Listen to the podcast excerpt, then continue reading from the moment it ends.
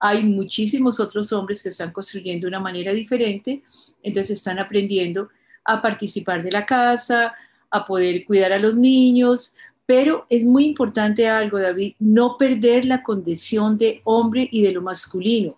Un hombre no es una mujer con pantalones, un hombre tiene que encontrar la esencia de lo masculino, que es muy importante saberlo. Cualquiera que sea su identidad sexual, tiene que ser masculino. Y masculino significa muchas veces el que puede liderar sin imponer, el que puede acompañar sin aplastar, el que puede tener situaciones claras de lo que es masculino sin necesidad de perder su esencia y poder ser compañero de, la mujer o de la persona que considera a su lado.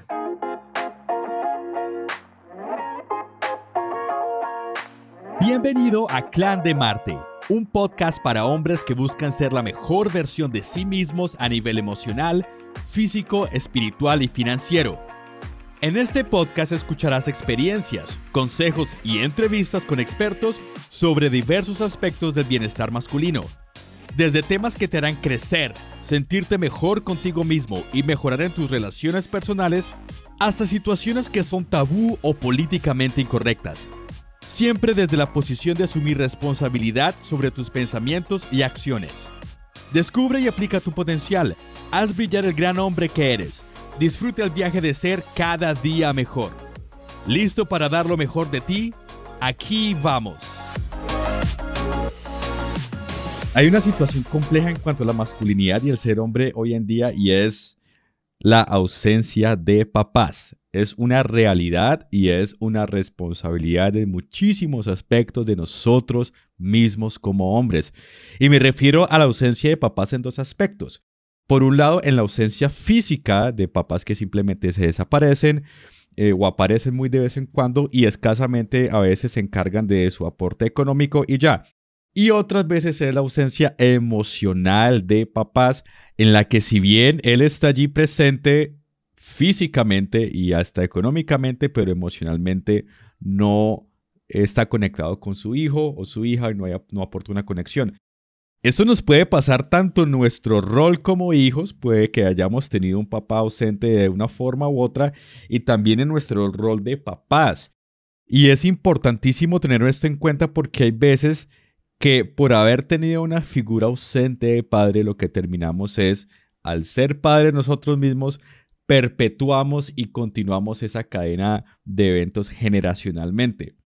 Entonces, para abordar un poquito más este tema y para explorar mejor la situación de qué es ser papá, cuál es el rol de papá en la crianza de un hijo y cuál es el vínculo importantísimo y crucial entre la masculinidad y la paternidad.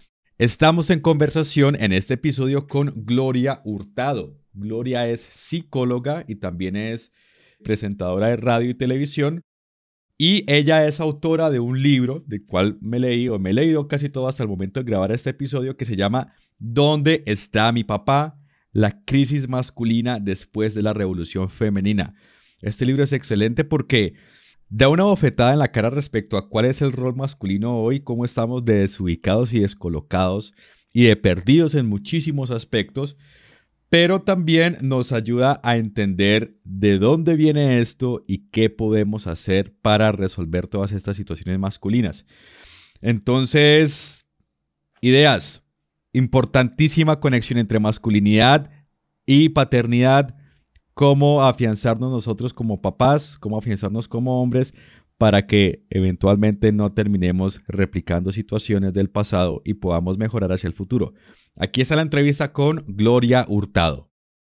Gloria Hurtado, muchísimas gracias por estar con nosotros en este nuevo episodio de Clan de Marte. Hola, muchas gracias, muy querido, por la invitación, David, muy querido.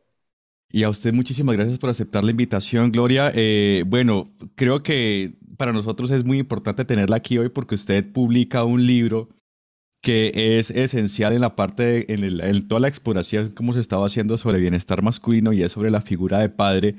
Hay una cuestión allí totalmente eh, entre variable y efímera respecto a lo que es ser hombre, y lo que es ser padre hoy.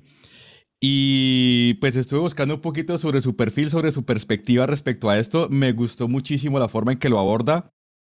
Estuve leyendo el libro, por cierto, muchísimas gracias por enviar el libro. Eh, me faltaron creo que 20 paginitas para terminarlo de leer por el tiempo, pero hay muchísimas cosas muy valiosas que, que me gustaría abordar. La primera es, ¿por qué? ¿Por qué escribir un libro titulado ¿Dónde está mi papá? A ver, David, pues mi profesión es ser psicóloga y realmente es como si uno hubiera visto la evolución el siglo pasado. Las mujeres se quejaron, protestaron, se dolieron, se sintieron humilladas, la cultura patriarcal ha sido muy fuerte y la mujer empezó a sentir que podía caminar sola. Yo pienso que la liberación femenina no es más que plata en el bolsillo, así de fuerte. Cuando yo tengo plata en el bolsillo, soy libre y puedo de alguna manera tomar decisiones sobre mi propia vida. Entonces esta nueva mujer se empezó a sentir diferente y empezó a sentir que qué rico tener un compañero, pero no lo necesito. Y al no necesitarlo, cambiaron muchísimas las situaciones. Era muy claro que ser hombre tenía unos parámetros y ser mujer otros, pero cuando cambian los roles, porque ser mujer, entonces yo puedo vivir sola, yo puedo trabajar, aún más en términos de sexualidad, yo también lo puedo pedir, porque teóricamente hombre era el que pedía la relación y el que llevaba la plata a la casa y las cosas estaban organizadas. La mujer entiende que lo puede hacer sola y en ese momento se produce un cambio muy grande en ella, en su energía, y entonces es el hombre el que ya no sabe qué hacer. Si las sillas estaban muy bien puestas, la silla del hombre y la silla de la mujer, pero se movieron las sillas. Y entonces el hombre dijo, ¿y ahora qué significa ser hombre? Si ya los parámetros que me definían como hombre en esa seguridad de cultura se me movieron, ¿ahora qué sigue para mí?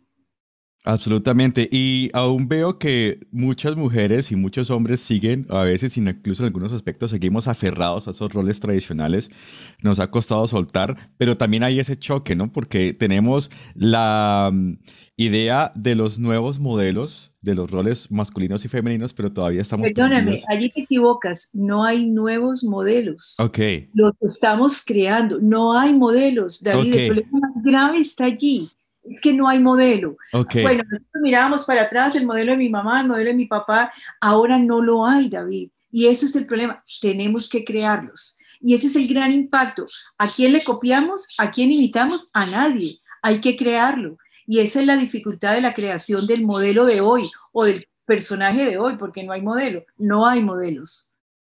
Eso precisamente va hacia, hacia mi siguiente punto y es, usted habla de construcción del nuevo modelo de hombre o del nuevo hombre, a diferencia, digamos, de algunas corrientes ideológicas que están ahorita muy de moda, que hablan de una deconstrucción. Y he visto algunas personas que dicen deconstruir que no hay nada que deconstruir, hay que, hay que hay es que construir o reconstruir, porque la figura del hombre en este momento está totalmente destruida, no hay una referencia, no hay un molde o un modelo para poder decir, esta es, eh, este es el ejemplo de hombre que podemos seguir a ver, yo creo que no podemos echarlo todo por la borda, porque precisamente teniendo en cuenta el protagónico hombre de antes y vamos a construir uno diferente, pero no podemos perder el modelo anterior porque si no podemos volver a cometer los mismos errores. Entonces, yo no creo que se pueda, es decir, no lo vamos a imitar, pero hay algo que podemos aprender de él y podemos continuar, pero yo no lo creo que lo podamos borrar. ¿Qué no repetimos de él? Acuérdate que la palabra modelo yo tengo dos maneras de copiar el modelo. Por imitación, uy, yo quiero ser, o por oposición, yo no me quiero parecer en nada a esto. O sea que allí tenemos el perfil de ese hombre patriarcal, fuerte, que de pronto podemos imitar y hay muchos que querrán copiar y hay otros que digan que me sirva de modelo para no imitarlo, para no copiarlo, para que no se me olvide cómo no debo ser. En ese caso, podría ser una cuestión, como se dice la expresión en inglés, botar el bebé con el agua de la bañera. O sea, por querer sacar una parte se saca todo en realidad y, se desecha incluso aquello que sirve. Entonces lo que interpreto es, de aquel hombre tradicional o aquel modelo de hombre tradicional hay muchas cosas positivas por conservar y hay muchísimas otras también que hay que reevaluar y reconstruir. David, pero hay una sensación que me produce a mí que es muy importante y es rescatar a ese hombre. Créeme que para mí ha sido muy fuerte encontrarme con el dolor y la angustia de este hombre. Habrá unos machistas que siguen, pero créeme que la mujer tiene algunos elementos, conversa, habla, eh, las redes de mujeres son muy importantes, pero la soledad de este hombre y la perdida de identidad es tenaz. Quiero decirte que en mi consultorio cada vez tengo hombres donde no saben cómo serlo y a quién le preguntan, a, dónde acudo, quién me lo dice.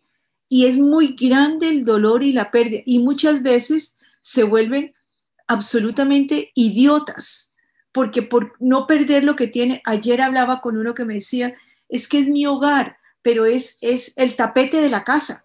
Y sin embargo, no tiene manera de reaccionar porque no sabe cómo hacerlo. Y poder encontrar ese justo medio entre ese patriarca atropellador y un hombre compañero, eso no es fácil. Y no lo saben hacer. A mí me duele muchísimo y cada vez, el año, los, los meses pasados y los años pasados tenía muchas mujeres. Ahora estoy teniendo muchos hombres donde están pidiendo, a ver, auxilio, usted me dice cómo hacerlo, usted me dice cómo, cómo ayudar. El caso del señor que me decía ayer que su esposa dijo, vamos a comer pizza, y él no quería. Y él manejaba el carro, iba en el carro, no quiero ir, yo no quiero ir, es muy tarde. Y la señora, vamos, y él repetía como un niño adolescente, él manejaba el carro, o sea que él hubiera podido desviarse y decir, no vamos, no quiero ir, no quiero ir, pero seguía al, sitio de la pizza, hasta que la señora dijo de bueno, bueno, está bien, no vamos. Y yo le decía, ¿por qué no podías decir, parar, decirle a la señora, maneje usted y vaya con la, a la pizza con mis hijos? ¿Por qué no se bajó? ¿Por qué no tomó una decisión? Y él me decía, no podía, no podía. Es que no, no sé, es que si le digo que no quiero ir, ella va a decir que es culpa mía que se nos dañe el paseo. Es una sensación de no tener manera de encontrarle el camino a su masculinidad, asegurada y tranquila. Es un miedo a ser hombre, un miedo a una decisión. Muy fuerte esto. Sí, justamente en un episodio que estábamos grabando esta semana, algo de lo que hablaba yo con mi coanfitrión es, eh, hay un temor tremendo de poner límites, límites sanos, obviamente, respecto a la relación del hombre con la mujer, pues porque de crianza, y digamos, ese fue mi caso también, a uno le enseñaron que la mujer siempre tenía la razón y el hombre nunca tenía la razón. ¿Se le enseñaron eso? Eh, sí, sí, digamos que ese, fue uno de los modelos que, eh, digamos, en mi caso, crecí en un espacio totalmente matriarcal, en el que siempre la figura positiva era la femenina y la negativa era la, del hombre. Y se relaciona de pronto un poquito con algo que usted menciona en el libro, que es a nivel social la cuestión del péndulo, ¿no? El, el efecto de péndulo respecto a que primero había una subrepresentación y subvaloración de la figura femenina y que en búsqueda de ese equilibrio lo que pasa es que nos movemos hacia el otro extremo un poquito y ahora pasa lo opuesto que hay ya es una satanización y una subvaloración del rol masculino. Hay institutos donde el hombre tiene el, año perdido, bienestar familiar, ciertas cosas de, cada, todas las mujeres son buenas y todos los hombres son malos, lo cual es completamente injusto. Yo pienso que encontrar ese término medio y construir, pero hay una cosa bien particular, David, es que hoy en día entonces hay la separación de un hombre y de una mujer que no se entienden y tienen un hijo hombre y una hija mujer por lo general. El más desamparado es el niño hombre. El que más mal le va es al niño hombre, porque se va el papá que es el malo de la película, el que no paga, el que se va detrás de otra mujer, el que no apoya y queda la mamá berraquita, fuerte, guerrera y la hija aprende de esa mamá, se puede, y el niño se siente totalmente perdido. Por culpa de los hombres se, acabó este, esta familia, por culpa de mi papá, y yo, ¿a quién me tengo que, a quién tengo que imitar? ¿A los hombres que son como mi papá o a las mujeres que son como mi mamá? Y entonces empieza una dificultad muy grande en su identidad de, ser humano y de hombre porque no sabe qué hacer.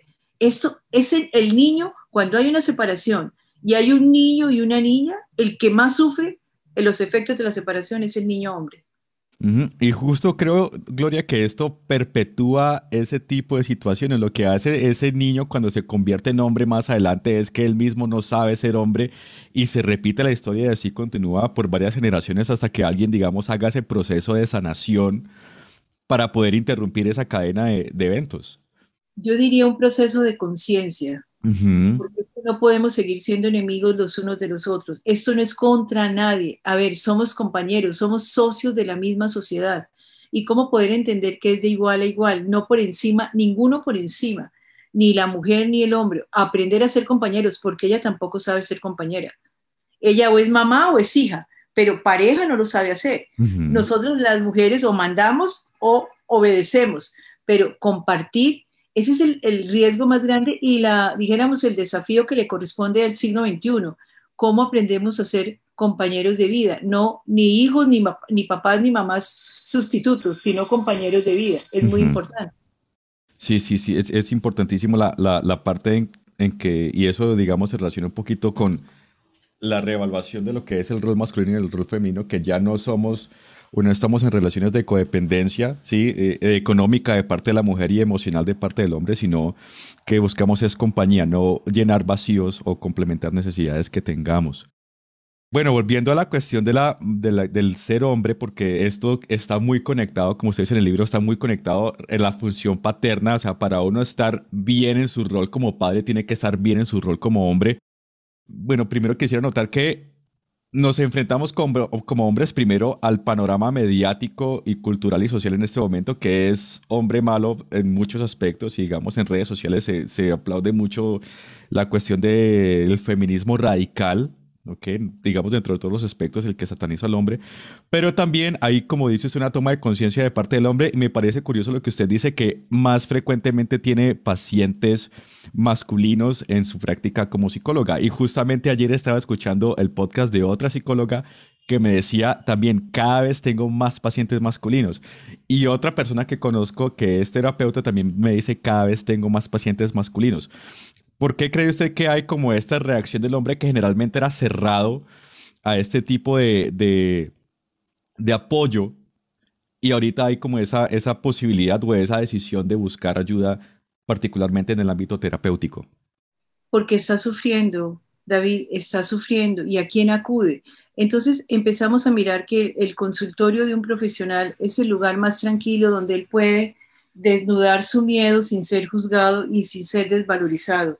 O sea que es el lugar mejor donde pueda, usted me ayuda, por favor, y realmente sorprende David como la, la sensación de, me ayuda, por favor, como la sensación de, la palabra es como desvalorización, como de, como una sensación de pérdida, de invisibilidad. Ayúdeme, por favor, como si estuviera ahogado, como si se estuviera perdiendo y necesita apoyarse en alguien que lo pueda salvar y sacar y le dé una cierta seguridad. Entonces, recuperar la energía masculina es muy, muy importante. Darle seguridad, decirle que sí hay manera de hacerlo, que se puede hacer de otra forma. Y eso es bien importante.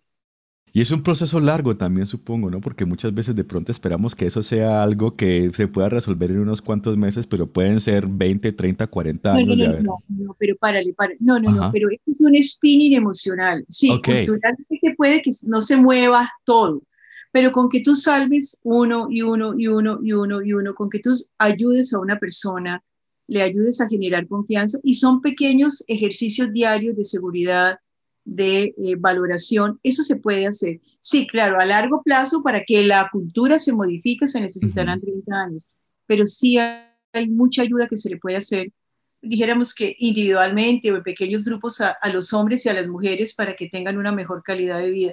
Yo sí creo, esto es un spinning emocional, David, y sí se puede hacer.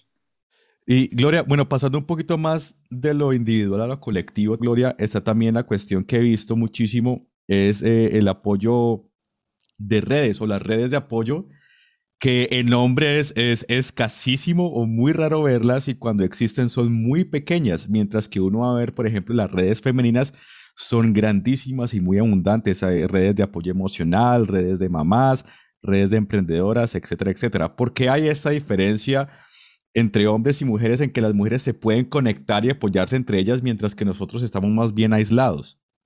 Yo pienso que es parte de la misma cultura que los educó superhombres, ¿no? Yo lo puedo todo, yo cuando tengo problemas tomo trago o juego fútbol. Entonces, las redes son de fútbol o de, o de viejas o de cosas así muy, muy, muy externas, pero no es la interiorización, porque todo lo que era proceso de interiorización olía femenino, como si la, lo femenino solamente lo pudiera vivir la mujer.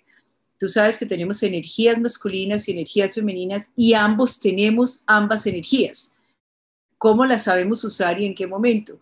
Pero para, la, para los hombres, lo femenino de buscar ayuda, sentirme débil, llorar, pedir apoyo, no sé qué hacer, no, pues que si un hombre las sabía todas. El hombre, además fue educado por una madre que lo privilegió y que le dijo que él era el rey. Entonces él salió al mundo a ser el rey y se encontró ahora con una mujer educada que le dijo, no, usted no es ningún rey, usted es aquí el compañero si quiere, o de pronto ni lo necesito. Y eso es muy fuerte, por eso su dolor y su angustia, hay algunos que les da rabia. Yo explico y entiendo que los feminicidios son el acto desesperado de un hombre que ya no le quedó nada más para manejar y controlar a la mujer o la mato o no tengo nada más que hacer. Es decir, muy fuerte y muy estricto, muy, ya no le queda sino la rabia y dominarla a la fuerza. Hay muchísimos otros hombres que están construyendo de una manera diferente, entonces están aprendiendo a participar de la casa, a poder cuidar a los niños, pero es muy importante algo, David, no perder la condición de hombre y de lo masculino. Un hombre no es una, un hombre con una mujer con pantalones. Un hombre tiene que encontrar la esencia de lo masculino, que es muy importante saberlo. Cualquiera que sea su identidad sexual, tiene que ser masculino. Y masculino significa muchas veces el que puede liderar sin imponer, el que puede acompañar sin aplastar, el que puede tener situaciones claras de lo que es masculino sin necesidad de perder su esencia y poder ser compañero de, de la mujer o de la persona que considera a su lado.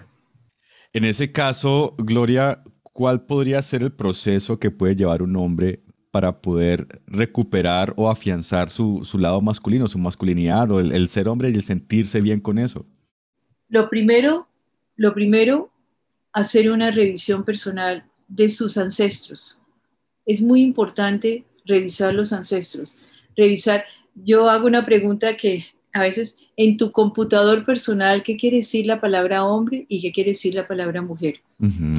por, no lo que dice, no, el hombre es el, el, capaz, no, no, no, a ver, en tu historia, ¿cómo te ubicas con la palabra hombre y con la palabra mujer?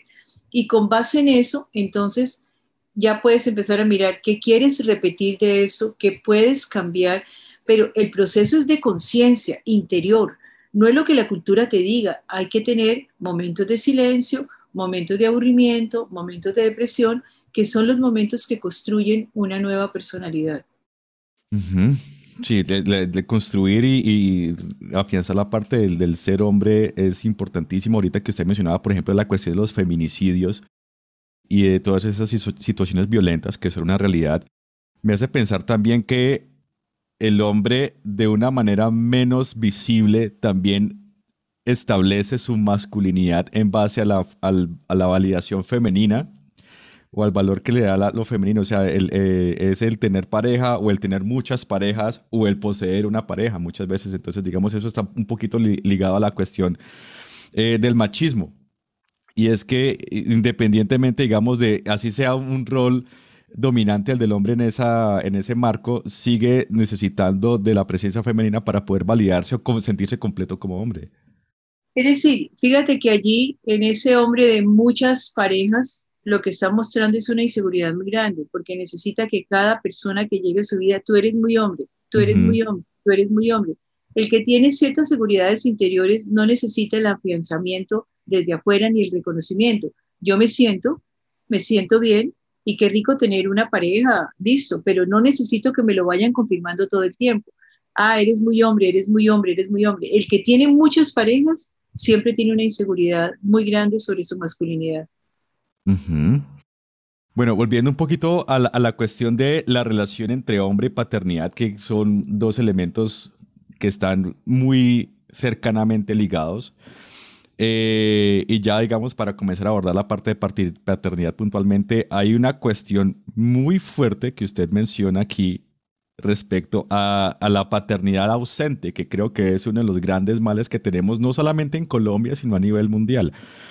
Me decía usted en el libro que en estadísticas de 2015 en Colombia muestran que hay un 80% de niños que crecen únicamente con su mamá y hay una paternidad ausente. Y yo, y yo creo que ese 20% restante hay una paternidad ausente, o sea, el, el, papá está presente en físico, pero no está en lo emocional y hay un vacío grandísimo. Y creo que la estadística puede ser incluso muchísimo peor en, En otros países, creo que en Estados Unidos, particularmente en las comunidades negras, el porcentaje puede llegar por encima del 90% respecto a, a, familias que solamente tienen eh, la, mamá y los hijos, pero el papá está ausente. ¿Por qué esa gran ausencia de papás hoy en día? A ver, Cherhit dice que en Estados Unidos dice que todas las mujeres somos madres solteras. Ella dice que todas las mujeres somos madres solteras. Hay una cosa bien particular en esto, David, y es que el hombre no tenía seguridad de la paternidad. Fue la genética la que le ayudó a decir que era padre. Como el hombre no tenía seguridad de la paternidad, ¿qué hacía? Salir a la calle a proveer dinero y a sentirse muy poderoso, porque en manos de la mujer, en manos de la mujer, él no sabía ni tiene la certeza de que sean sus hijos. Hay una expresión sexual muy fuerte, pero te la voy a repetir. Los hombres dicen que se comen a las mujeres cuando es totalmente equivocada. La mujer es la que se come al hombre. A ver, entender es la boca que domina y la expresión, y el hombre le tiene mucho miedo muchas veces a ese poder femenino, porque yo no sé si son mis hijos y qué tanto ella me va a devorar. Y entonces allí hay situaciones, la ausencia y tener muchas, muchas parejas, muchas mujeres significa como una, un halo de libertad. No me están sometiendo, no me están dominando. Pero el que esa ausencia es muy grande, la genética fue la que le dijo al hombre, pruebe que si, eh, ese hijo es suyo o no. Pero antes de las pruebas genéticas, todo era un acto de fe y eso era muy complejo para un hombre y la inseguridad la podía manejar. Entonces, la genética es en este momento el gran soporte de la paternidad. A través de la, de la genética yo puedo saber si este es mi hijo o no es mi hijo. Y hay muchos hombres que se sienten todavía muy inseguros, no, me da miedo hacerle la prueba de paternidad por lo que pueda descubrir. Entonces allí hay mucho miedo. Asumir el rol de padre en, para muchos hombres es un acto de fe. O sea que en ese caso sería que todavía estamos arrastrando una cuestión cultural de hace unos siglos, incluso hasta, porque la cuestión genética es muy reciente. Yo creería que en Colombia no tiene más de 20 años eh, de que eso sea... Sí, sí pero, pero es muy reciente y muchos no lo saben. Entonces, cuando ahora puedes hacer prueba genética, eso es lo que te libera y lo que te da el poder. Este es mi hijo o esta es mi hija, pero antes de la genética, si no tenía el apoyo de la genética, no podía hacerlo. Y volviendo a la cuestión de la ausencia, hay otra, otra frase que usted eh, mencionó en una entrevista que hizo en Caracol Radio y también creo que la utiliza en el libro y es hay padres que hacen más daño vivos que muertos. Y yo lo he podido ver, por ejemplo, la cuestión de los padres ausentes de niños que crecen sin su papá, que nunca lo han visto, que nunca lo han conocido, pero saben que el papá existe y que está vivo. Y eso genera un dolor fuertísimo y un resentimiento muchas veces, o simplemente una gran tristeza y una sensación de abandono. Pero me gustaría que de pronto nos diera un poquito más de ideas sobre esta, esta frase. Hay padres que hacen más daño vivos que muertos. Claro, pero no solamente es padre hombre, también puede ser madre, ¿no?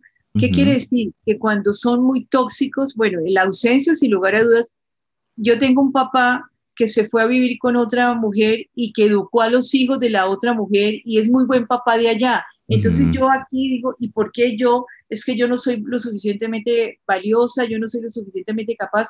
Él educó hijos ajenos o educó hijos en otro lado y a nosotros no lo hizo. Ese padre es un padre que lastima. Como también el padre tóxico que hace muchísimo daño. Es decir, un padre que vive para complacer, papá y mamá están separados y los niños se van con el papá y el papá borra en un día todo lo que hace las reglas y las normas en la casa y el papá les da gusto, el papá les da la comida que quieren, duerman donde quieran, hagan lo que quieran. ¿Y qué sucede? Ese es un padre tóxico que termina haciendo más daño. ¿Por qué? Porque es que borra todo lo que se hace en un lado y él lo borra en el otro lado.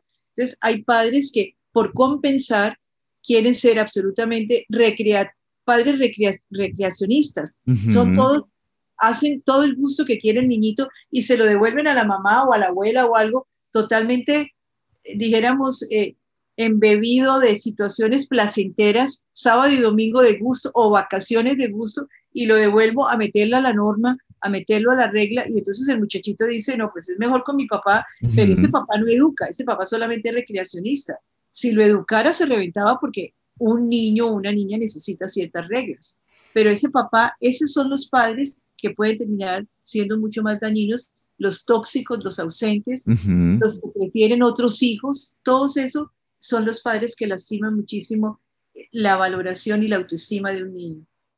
Y si miramos de pronto, Gloria, la figura del padre presente, ¿cuál sería la función o el objetivo o el rol de este padre presente, porque hay una frase también que usted dice que es, por ejemplo, uno, un niño no puede esperarse que tenga, o bueno, o sea, no es bueno el papá ausente físicamente o el papá ausente emocionalmente, o tampoco el papá que cumple el rol de mamá, o sea, que en una familia que tenga dos mamás. ¿Cuál sería un concepto, un rol o una función apropiada de un papá en una familia? ¿Para qué sirve un papá? El papá, teóricamente, en términos de psicología, sirve para vincularte con el mundo. Teóricamente, la energía femenina es amorosa, querida, complaciente. La masculina es la que te vincula con el mundo. El papá sirve para conectar, al, sacarlo del amor materno y vincularlo a la vida, eh, llevarlo a los juegos, enseñarle cosas mucho más, eh, dijéramos, eh, manuales, operativas. Le ayuda al niño a que el niño entre a la vida, tenga socialice, y esa parte es muy importante.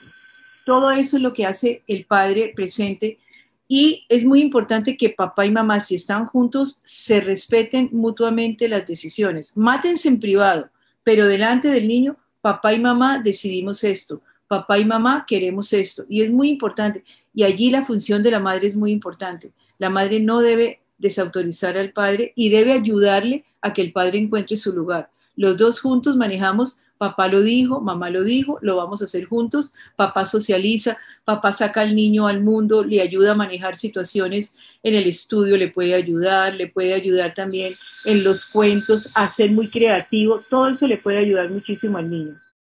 Sí, eh, yo estoy de acuerdo totalmente en eso. La, figura del padre estructura muchísimo la cuestión, por ejemplo, de, enfrentarse a desafíos, de, de tomar riesgos, de, de, también del manejo de la norma. Y es una cosa, digamos, regresando a la parte de...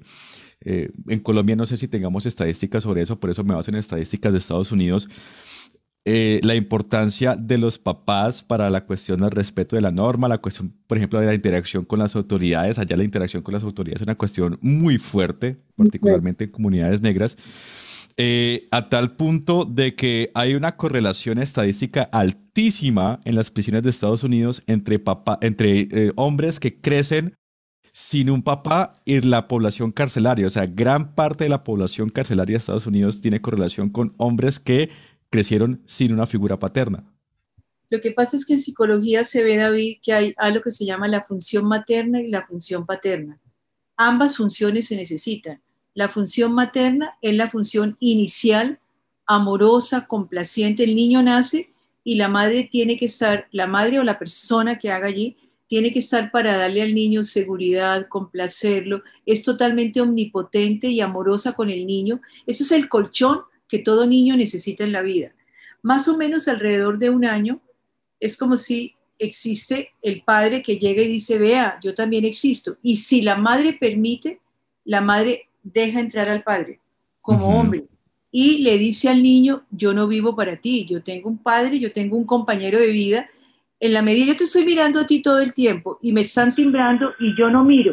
Si yo volteo a mirar, posiblemente tú sigas mi mirada y al seguir mi mirada puedes descubrir a la otra persona. Pero si yo no te dejo de mirar y yo estoy aquí todo el tiempo, si la madre no abre, el padre no entra. Cuando el padre entra, entra la función paterna y empezamos a trabajar padres y madres en la educación del niño.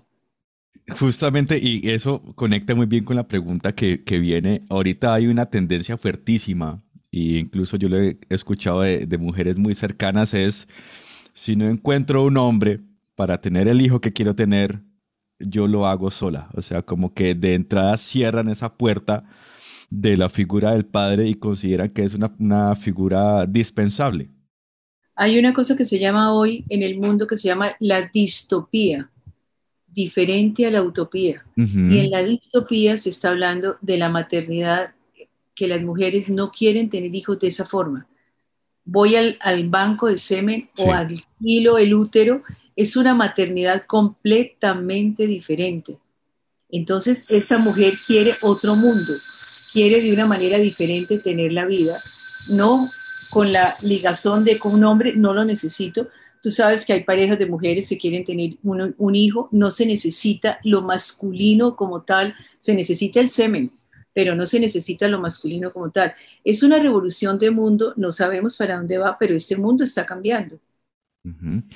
Bueno, y ya, ya para concluir, Gloria, para los hombres que están escuchando, ¿cuáles serían un par de recomendaciones claves que usted les daría para afianzarse en su rol como hombre y para afianzarse en su rol como papá, de modo que tengamos esa toma de conciencia, como hablábamos hace un momento, y poder, digamos, eh, interrumpir esa cadena de, de paternidades ausentes que hemos tenido desde hace tanto tiempo? La primera cosa, mírate a ti mismo, no te asustes de mirarte, de reconocerte. El mundo está cambiando, aquí no hay gente buena ni mala, aquí hay seres humanos en proceso de aprendizaje. Lo primero que yo diría es revísate, siéntate frente a alguna persona que te pueda ayudar a mirarte, que no te juzgue, que no te condene, que no te castigue, que no te deje de amar, que no corra peligro tu, tu interioridad y eso te ayuda. Una tercera persona nos ayuda a mirar. Entonces un proceso de revisión y aceptar que esto es una construcción y que el modelo no existe y lo estamos haciendo. Y siempre desde tu corazón, si la intención es buena, yo creo que el resultado va a ser mejor. Bueno, Gloria, muchísimas, muchísimas gracias por esta entrevista, muchísima información importante. Eh, creo que es importante decir gracias por el libro. Creo que todo hombre debería comenzar a conectarse con sí mismo, a hacer ese ejercicio de introspección y ver qué es lo que está pasando consigo, con su historia familiar también, porque muchas veces tendemos a repetir y perpetuar historias familiares. Eh, curiosamente, muchísimo de este trabajo que se hace respecto a eh, reevaluarse uno como hombre viene más que todo de las mujeres de figuras femeninas, lo veo tanto a nivel eh, editorial como a nivel de redes sociales y de, y de orientación, digamos, en diferentes medios. Y también es como un campanazo para nosotros de que nos toca ponernos las pilas y comenzar a, apropiarnos. Y de pronto ese, ese miedo a la introspección también nos está afectando a que no nos hemos apropiado nuestros procesos internos de mejorar como hombres, mejorar o afianzar nuestra masculinidad y mejorar nuestro proceso como papás. Hay que crecer y hay que enfrentarlos. Son capaces, claro que se puede, claro que se puede. Bueno, Gloria, eh, para las personas que quieran acceder a este libro, es súper chévere leer. Eh, creo que en cinco o cuatro días he leído casi todo y las ideas son muy buenas. Eh, cosas con las que estoy de acuerdo, con las que no estoy de acuerdo, cosas que me, que ideas que le dan a uno una bofetada en la cara y lo hacen reaccionar y sacudirse. Para quienes quieren conseguir este libro, ¿dónde podemos conseguirlo? Porque sé que está en Colombia, pero también podemos conseguirlo a través de Amazon en digital.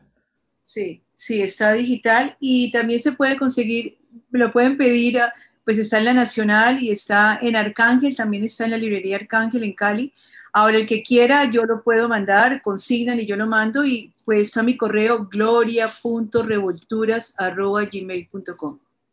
Listo. Y, si queremos saber un poquito más del contenido que usted produce, sus artículos, yo sé que usted produce artículos y tiene también un espacio en radio y televisión, ¿dónde la podemos encontrar?